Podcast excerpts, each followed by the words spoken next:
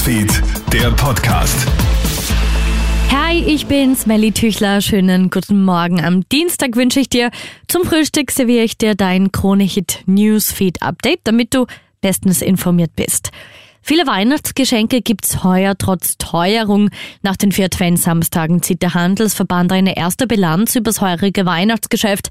Insgesamt rechnet man heuer auch dank der Last-Minute-Shopper in den nächsten Tagen, mit einem Gesamtumsatz von mehr als 1,3 Milliarden Euro.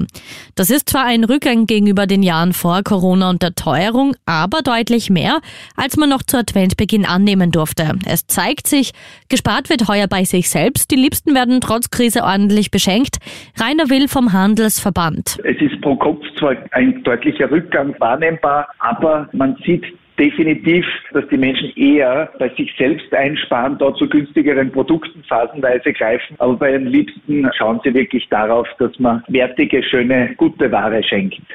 Die Unzufriedenheit mit der Regierung ist so groß wie seit Jahren nicht. Laut einem ATV Upper Österreich Trend sind 70 Prozent der Österreicherinnen und Österreicher wenig bis gar nicht mit der Arbeit der Regierung zufrieden.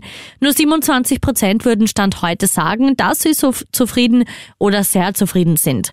Meinungsforscher Peter Hayek zu ATV aktuell. Das ist natürlich für eine Bundesregierung alles andere als ein guter Wert. Und das letzte Mal, dass eine Regierung so schlecht bewertet worden ist, das war vor 2016, noch zu Zeiten einer großen Koalition unter Werner Feimann. Heimann. Also es zeigt schon, was für ein Unmut in der Bevölkerung da ist. Die Tage von Elon Musk als Firmenchef von Twitter könnten gezählt sein, wenn sich der Multimilliardär an die Ergebnisse einer Umfrage hält, die er selbst am Sonntagabend gestartet hat.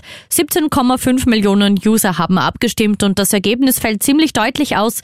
57,5 Prozent voten für einen Rücktritt Musks als Head of Twitter. Fakt ist allerdings, dass Musk auch ohne seinen Managerposten der mächtigste Mann bei Twitter bleibt. Schließlich gehört ihm ja die Firma. Und ein schreckliches Bild bietet sich gestern einem Mitarbeiter eines Zustelldienstes in Weiz in der Steiermark. Er entdeckt drei Leichen.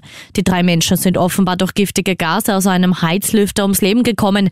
Der Heizlüfter war an ein Notstromaggregat angeschlossen. Das Haus dürfte sich aus Mangel an Frischluft mit Abgasen gefüllt haben. Ein Gewaltverbrechen wird derzeit von der Polizei ausgeschlossen. Krone Hits, Newsfeed, der Podcast.